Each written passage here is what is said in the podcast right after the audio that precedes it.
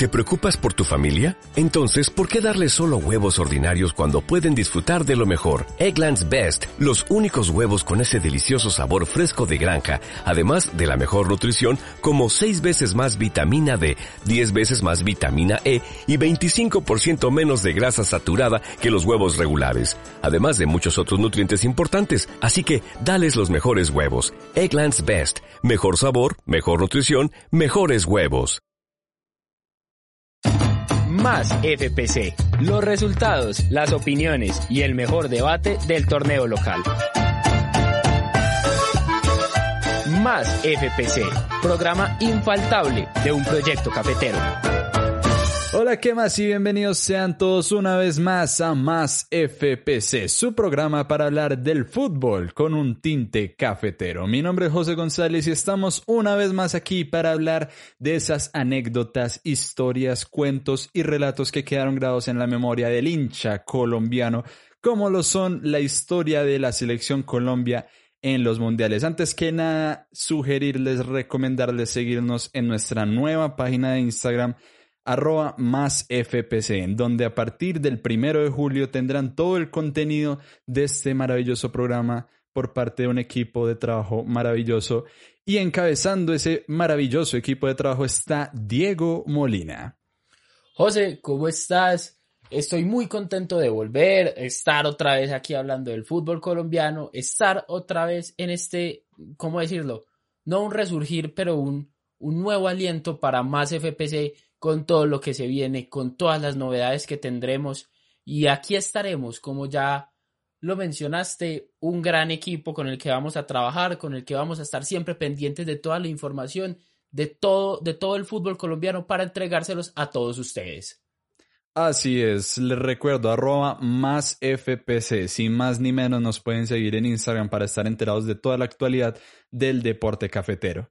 Para hablar del deporte cafetero, Diego, me contabas que tenías una recomendación muy especial para nuestros oyentes. Claro que sí. A ver, en esta emisión no les vamos a traer noticias porque en realidad las noticias han estado un poco quietas. Todo lo que está ocurriendo es que el fútbol colombiano se suponía que en los entrenamientos llegaba, llegaban hoy justamente el día de grabación el 8 de junio, pero esto no fue así pero, pero yo lo que quise traer fue una recomendación de un texto, y un texto de un reportaje. El reportaje se llama Los escándalos que rodean a Jorge Enrique Vélez, el culebrero de la DIMAYOR. Este trabajo viene del portal vorágine.co y está escrito por Laila Abu Shihab. Eh, en realidad habla, bueno, como ya el mismo título lo dice, sobre el presidente de la DIMAYOR, qué es lo que rodea a este controversial personaje habla de los inicios en su, en su quemada vida política, en sus intenciones de ser alguien conocido, con conexiones, y que el poder de la labia y de la buena conversación en realidad lo llevó a esto, a esto como, a esto de lo que nosotros conocemos del presidente de mayor. O sea, es un versero total. Y en realidad, como director principal del fútbol profesional colombiano, todo lo que ha hecho lo ha hecho mal y el texto lo refiere, el texto lo dice y el texto lo menciona. Entonces, eso es lo que yo quiero recomendarles e invitarlos a leer. Es un texto de largo aliento, es un, no es tan extenso, pero lo puede, se pueden sentar mientras almuerzan o en algún momento para poder leerlo y habla de todo, de todo lo que ha surgido alrededor de Jorge Enrique Vélez, desde el FIFA Gate hasta la reventa de, boletería en, en, las eliminatorias de Rusia 2018. Hay muchas cosas que habla este, este texto, entonces se los recomiendo para que vayan un rato y se peguen la leidita. Muy interesante, Diego. Vemos que en la literatura uno puede encontrar cantidades enormes de lo que se refiere al fútbol. Yo también me puse en la tarea de buscar en mi biblioteca y encontré un libro pequeño para aquellos que también estén interesados en investigar un poco y se llama Anécdotas del fútbol, escrito por Álvaro Santamaría que para los que no saben, Carlos Álvaro Santamaría es un exjugador profesional de fútbol. Eh, gran parte de su carrera la desarrolló en estos equipos de empresas en Antioquia, pero ya después pasó al profesionalismo, a jugar en equipos como el, de, Independiente Medellín, el Once Caldas, el Junior, el Deportes Tolima, el Atlético Bucaramanga. Como su nombre lo indica, son anécdotas del fútbol, un total de 101 anécdotas del señor Carlos Álvaro Santamaría, y mm, para darles una brevocas, hay una anécdota muy chistosa y es la primera vez que este señor se enfrentó a lo que es una convocatoria, a lo que es viajar a otra ciudad y hospedarse en un hotel concentrado con el equipo. Él narra que la noche antes de viajar, él se empacó su buen morral con sus buenos sándwiches con cubiertos y la anécdota se llama así, los sándwiches. Él no se esperaba que llegara a una concentración de un hotel, es llegar a un hotel que ya está todo pago por el equipo y él llegó con sus infaltables sándwiches en el bolso. Muy interesante, realmente Diego, también te lo recomiendo a vos, así como acepto también tu recomendación. No, por supuesto, entonces estaré, estaré aquí esperando a que, que nos podamos reunir y que me prestes ese libro entonces para leer más sobre los sándwiches. Así es, Diego. En la semana pasada arrancamos un nuevo espacio, un nuevo especial que desarrollaremos a lo largo de este mes de junio llamado Los Mundiales para la Selección Colombia. Hace una semana tocamos lo que fue el Mundial de 1990 en Italia, cómo se vino la debacle de una selección Colombia que fue capaz de empatarle a la campeona del mundo Alemania y cayó eliminada por un error eh, grosero de René Guita por Camerún. Sin embargo, hoy hablaremos de una selección que quizás puede estar a la altura de lo que fue la del 90 y si no es más, inclusive por los nombres que tenía, y es la selección de Colombia de 1994, la que participó en el Mundial de Estados Unidos. ¿Qué nombrecitos para empezar eh, a hablar de esta selección, Diego? No, ¿qué nombres? Es que en realidad, bueno, uno se pone a ver los jugadores que, hicieron parte del equipo de 1990 en Italia y los que se adhirieron al equipo de Estados Unidos y estamos hablando de jugadores que después fueron estrellas en Colombia y en el mundo. Se repiten jugadores, bueno, se repiten nombres como Andrés Escobar, Luis Fernando Herrera, Carlos Valderrama, Leonel Álvarez, Luis Carlos Perea, Alexis Mendoza y Freddy Rincón, pero además se le suman, y escúcheme muy bien estos seis nombres, Oscar Córdoba, Anthony el Pipa de Ávila, que ya lo hemos mencionado en este programa, Iván René Valenciano, Aristizábal, Faustino Asprilla y Farid Mondragón. ¿Uno qué hace ahí? Dios mío. Uno solamente se podría llegar a ilusionar. Totalmente, e ilusionada fue como llegó la selección Colombia con este cúmulo de estrellas de un Tino ya en el Parma, de un Aristi que jugaba en España, de Mondragón que jugaba en Argentina, de Adolfo el Tren Valencia que jugando en Alemania. Y cómo no llegar ilusionados, puesto que el primer partido eh, que marcó, o mejor dicho, el último partido de la eliminatoria que marcó la llegada de la selección Colombia al Mundial fue la consagración de un equipo. Y fue un partido que hasta el día de hoy muchos recuerdan como la mejor presentación de una selección Colombia en cualquier estadio del mundo. Todos saben de cuál hablamos. Colombia 5, Argentina 0 en Buenos Aires. Qué partido. Es, es, un, es un partido que a todos los colombianos les, les recuerda con muchas ansias. Todo el mundo estaba expectante de lo que iba a ser el equipo de Pacho Maturana en este partido y en realidad nadie esperó que ocurriera lo que ocurrió porque en realidad el primer tiempo, bueno, el primer gol viene al minuto 41, pero siempre se veía como algunos avances del equipo argentino, obviamente comandado por, por Batistuta, y que Oscar Córdoba supo reaccionar, pero después todo fue colombiano.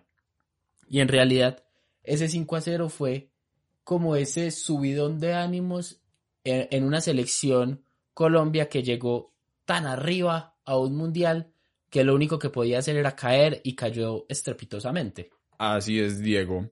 Para darles un poco más de contexto de lo que fue este partido de Argentina contra Colombia, fue un partido lleno de muchísimos matices. En ese entonces, la clasificatoria al Mundial por parte de Sudamérica se dividía en grupos y el grupo de Colombia y Argentina estaba conformado por estas dos selecciones a la vez que por Paraguay y Perú.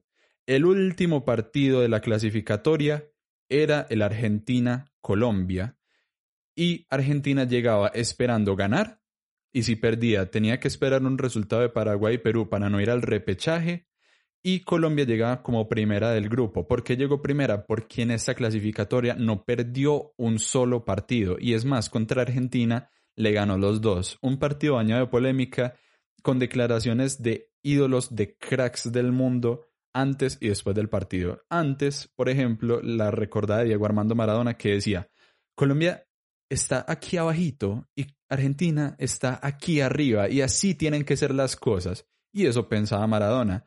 Sin embargo, después de lo que fue el partido, salió otro crack. No sé si te suena Diego Edson Arantes do Nascimento, más conocido como Pelé. Ajá. No, a nadie le suena ese nombre. A nadie que le guste el fútbol, a nadie. Eh, un nombre un tanto llamativo. O'Reilly salió a decir, Colombia va a ganar en Mundial del 94, llega como la favorita. Entonces no solo llegaba con un eh, ímpetu gigante de ganarle a Argentina en su casa frente a más de 70 mil espectadores 5 a 0, sino que llegaba bañado por la gloria del rey Pelé que decía Colombia va a quedar campeona del mundo. ¿Y qué pasó en Estados Unidos 94? Todo lo contrario. ¿Cómo empezamos este mundial, Diego? Pues bueno, yo quiero decir que este mundial empezó con el arribismo colombiano. Y me refiero a que todo esto que acabas de mencionar, que hizo que la selección Colombia se sintiera más grande de lo que en realidad era, aunque cabe mencionar que sí, era una buena selección, como nosotros acá somos tan folclóricos, eh, el arribismo, como yo mencioné, hizo que nosotros nos sintiéramos la gran cosa y que ya si le ganamos 5-0 a Argentina, le podíamos pasar por encima a Brasil, Alemania, Italia, el equipo que sea necesario y que iba a pasar. Entonces, todo eso se fue al suelo. Este, este mundial entonces empezó con el primer golpe y el primer baldado de agua fría, que fue el partido entre Colombia y Rumania, que terminó 1 a 3 a favor del equipo comandado por Hagi, que marcó gol en ese partido, mientras que Colombia, el único que pudo anotar un gol y que se vio un poco mejor en el partido fue Adolfo el Tren Valencia. Así es, este partido contra Rumania es recordado por muchos por ver la presentación de George Hagi.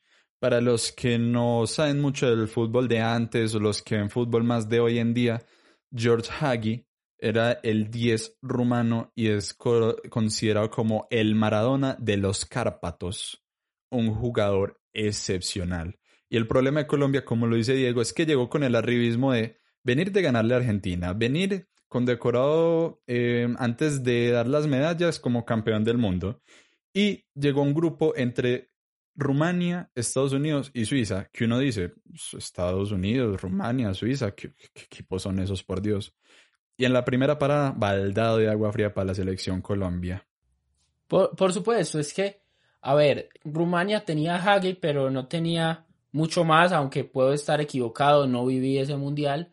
Estados Unidos nunca y, y, todavía yo considero que no es un país futbolero. Ellos todavía tienen el baloncesto, el béisbol y el fútbol americano por encima. Entonces se veían tantas posibilidades que en realidad todo fue un fracaso y, y como lo mencionamos desde un principio, la selección Colombia en el Mundial del 94 fue un fracaso total.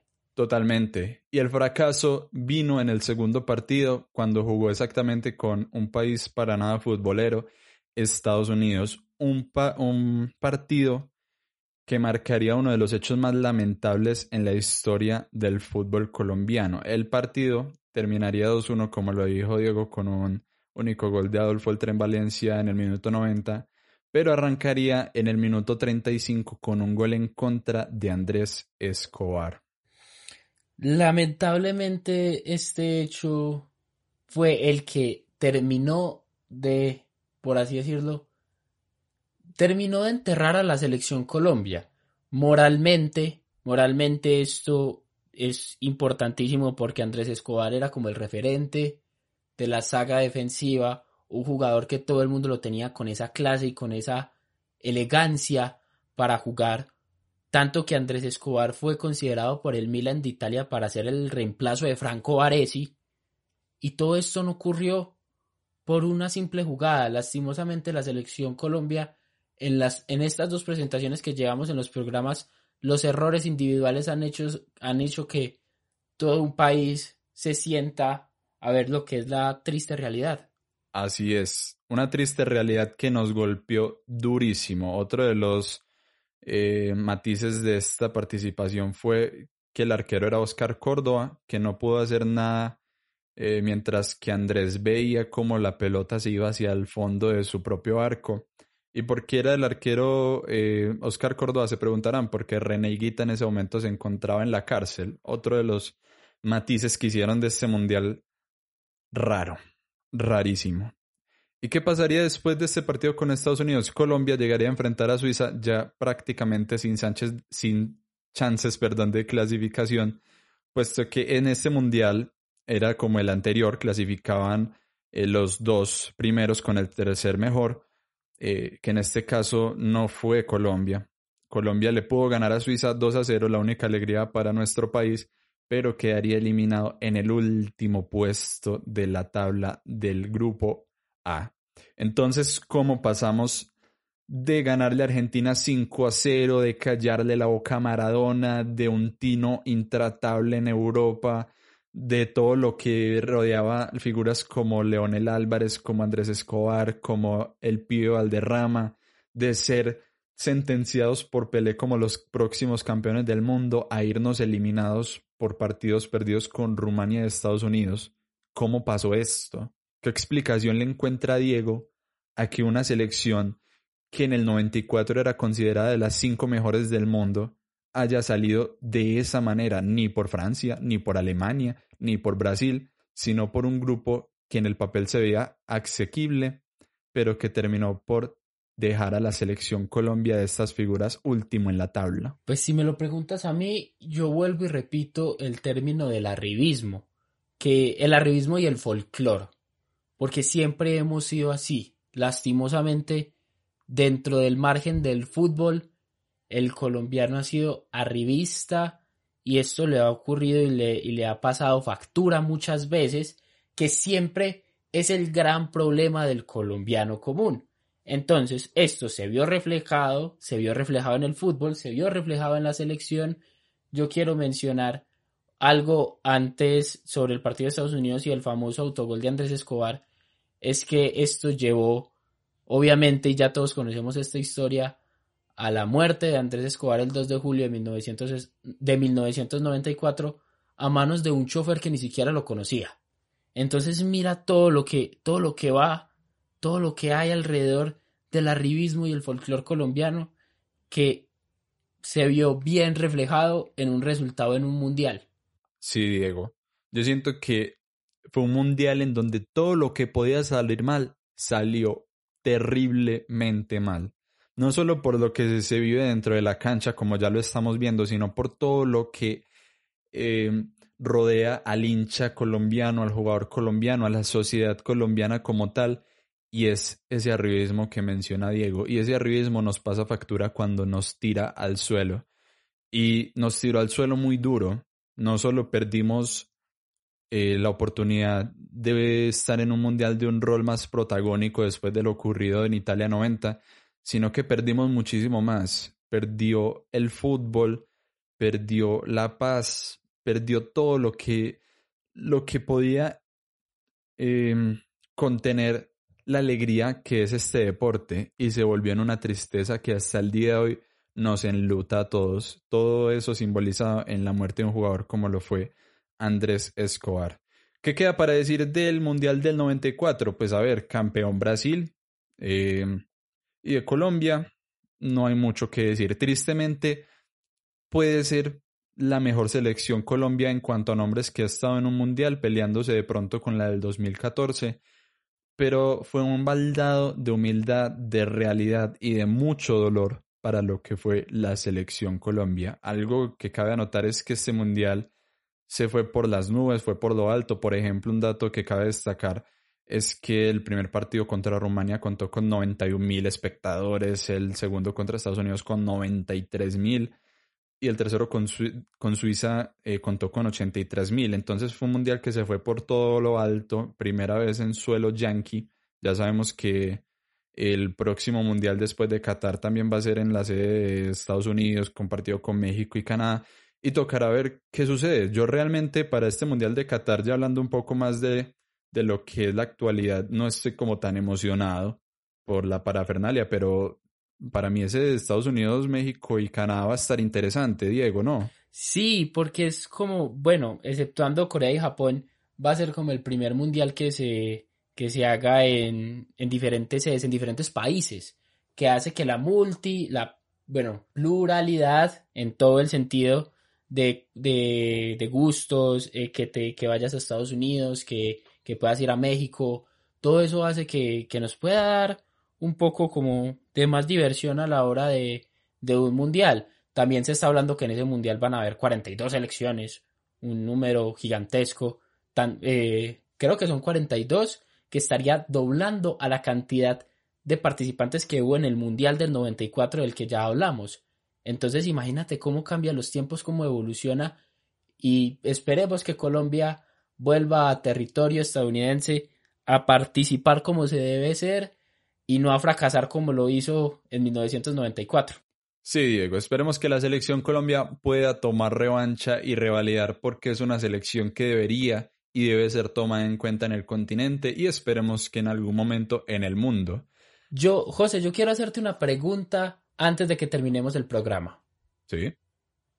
Dime, eh, pongámonos en el tema de, de ser, ¿cómo decir? En, en, el campo del futuro, en el campo del, de, lo, de lo irreal. ¿Qué hubiera ocurrido si Andrés Escobar no hubiera cometido ese autogol? Mm, difícil, difícil, Diego. Yo siento que, digamos que el partido no haya finalizado perdido para Colombia. Siento que hubiéramos tan siquiera ido a, octavos de final porque es una selección que por el nivel lo merecía. Y siento que nos hubiese ahorrado un dolor muy profundo que enlutó al fútbol colombiano y que yo siento que lo cambió para siempre. Claro, es que, es que mira que un solo hecho no solamente cambió el rumbo del, de, de, Colombia en un mundial, sino del fútbol colombiano en general. Entonces, mira, eh, yo, yo dejo esto como reflexión y también para que todos nuestros oyentes se pongan a pensar qué hubiera sido el fútbol colombiano, no, si, no ni siquiera la participación de Colombia en ese mundial, sino el fútbol colombiano, donde Andrés Escobar no hubiera hecho ese autogol. Eso es lo que yo quiero dejar. Me parece muy bien, Diego. Una reflexión que es lo que uno puede sacar de todo lo que, como repetimos, pudo salir mal y salió mucho peor de lo que pensábamos. Este fue el resumen de lo que fue la Copa Mundial de Fútbol para Estados Unidos en el 94 y la participación de, de, la selección Colombia en ella. Una selección plagada de nombres, de figuras que llegó con la camiseta infladísima y llegó con ella muy, muy, muy liviana. Te agradezco a vos, Diego, por estar una vez más compartiendo este espacio conmigo. No, muchísimas gracias a vos también, porque en serio, hablar del fútbol colombiano, aunque no, bueno, hablar de, de todo lo que rodea esto, siempre me encanta y te, te, digo con toda la sinceridad del mundo, siempre voy a estar aquí para, para hablar. Muchas gracias a vos, Diego.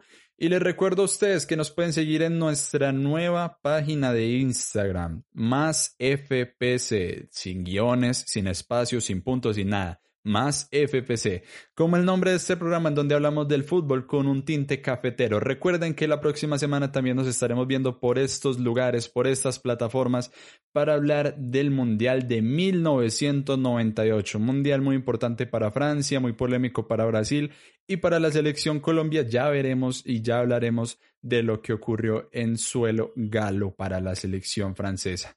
Muchas gracias a todos ustedes por su sintonía. Nos vemos la próxima semana. Mi nombre es José González y quédense conectados para hablar de muchísimo más FPC. Más FPC. Los resultados, las opiniones y el mejor debate del torneo local. Más FPC. Programa infaltable de un proyecto cafetero.